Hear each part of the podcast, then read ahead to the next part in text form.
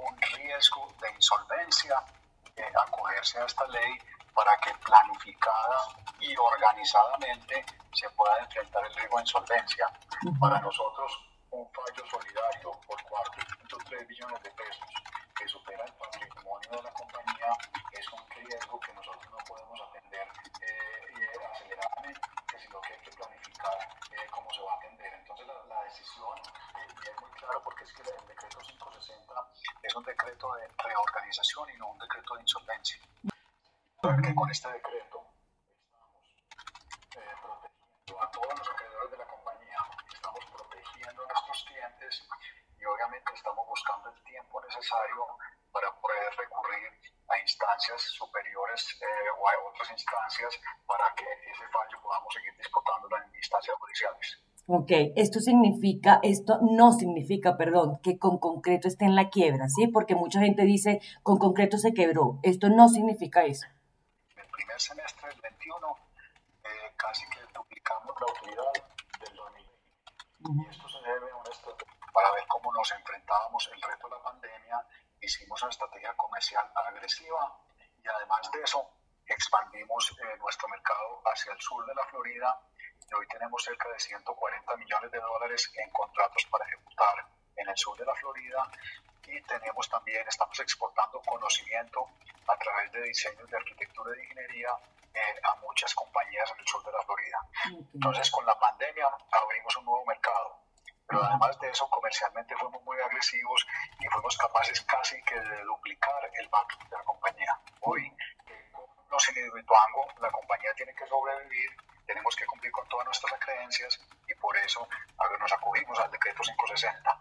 Eh, hoy la compañía eh, tiene muchos retos desde el punto de vista eh, comercial y nos estamos concentrando en eso, a pesar de que entendemos también a Hidroituango o a EPM como uno de nuestros clientes y uno de los más importantes, pero la decisión de estar o no en Hidroituango es de EPM. Ok, ¿cree que EPM no les ha dado el apoyo suficiente a los contratistas y subcontratistas de Hidroituango, señora Aristizábal? Hablamos de parte de nuestro cliente EPM respecto a la ejecución del proyecto.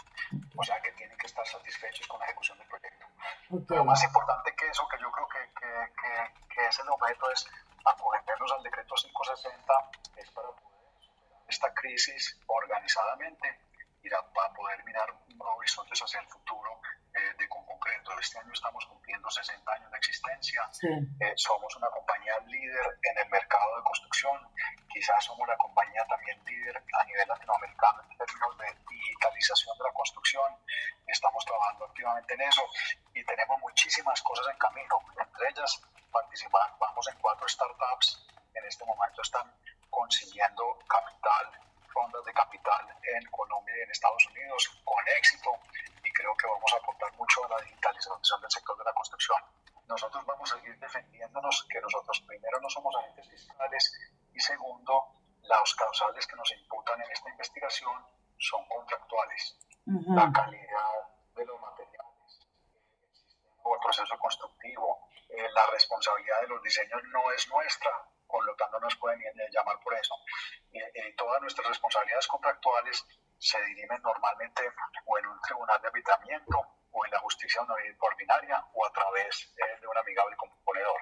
Entonces nosotros ante la Contraloría seguiremos eh, eh, defendiéndonos jurídicamente y esperamos lastimosamente que, que, en este país esos procesos son largos, pero esperamos cerrar este proceso en algún momento en la historia de la compañía y continuar liderando el, negocio de la construcción en todo lo que hacemos tanto en Colombia como en otras regiones de, Latinoamérica. ¿Ustedes creen que ya para 2022 o 2023 va a estar superado ya este tema? Eh, tal vez un par de años en la defensa tanto de este como el Tribunal de Arbitramiento Internacional eh, en el cual eh, estamos defendiendo el DPM por temas contractuales o por lo menos solicitando que se haya una se busquen las, las, causales del siniestro y los responsables del siniestro nos estamos defendiendo diciendo que no tenemos responsabilidad allí. Cerramos todos estos procesos, obviamente tendremos panorama más claro para con concreto, pero lo más importante es que la compañía está activa, seguimos visitando, seguimos promoviendo negocios, estamos trabajando en la digitalización, estamos expandiendo nuestra participación en Estados Unidos, pensamos que es un negocio de oportunidades interesantes, vamos a entrar en infraestructura también en Estados Unidos, eh, tenemos muchas oportunidades de negocios eh, en todo lo que es la reactivación post pandemia, tanto en Colombia eh, como en todo el mundo, y la construcción eh, y en general, eh, la, la, acogernos al decreto 560 está generando algún ruido en el mercado, pero estamos atendiendo a todos nuestros stakeholders y explicándoles esto que les explico yo a usted, que no es lo que pretendemos, es garantizar la operatividad de la compañía para todos nuestros clientes, incluido EPM a través de... Listo. Ya por último, la acción, y, y eso ya venía hablando, pero la acción cayó 9% el día que ustedes anunciaron ese estado de reorganización. ¿Qué mensaje de tranquilidad le manda a los inversionistas, sobre todo los que tienen acciones en la bolsa y se mueven en ese mercado? La compañía está muy sólida, eh, la compañía acudió a esta ley y es un mecanismo de ley eh, que permite garantizar que sigamos operando. Es un mecanismo de ley que permite cumplir nuestros compromisos con todos los stakeholders eh, y con, especialmente con nuestros clientes.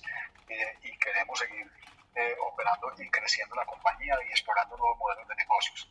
Esto realmente es un ruido en el mercado, es una crisis coyuntural, esperamos salir de ella, tenemos los mejores abogados, confiamos en que podamos esclarecer todas eh, las, las, cuestionamientos de, de, los entes de control eh, y de nuestro cliente PM y cerramos estos capítulos, seguiremos avanzando como una de las compañías más exitosas en el negocio de la construcción eh, y sobre todo a través de la transformación del negocio la digitalización de la construcción.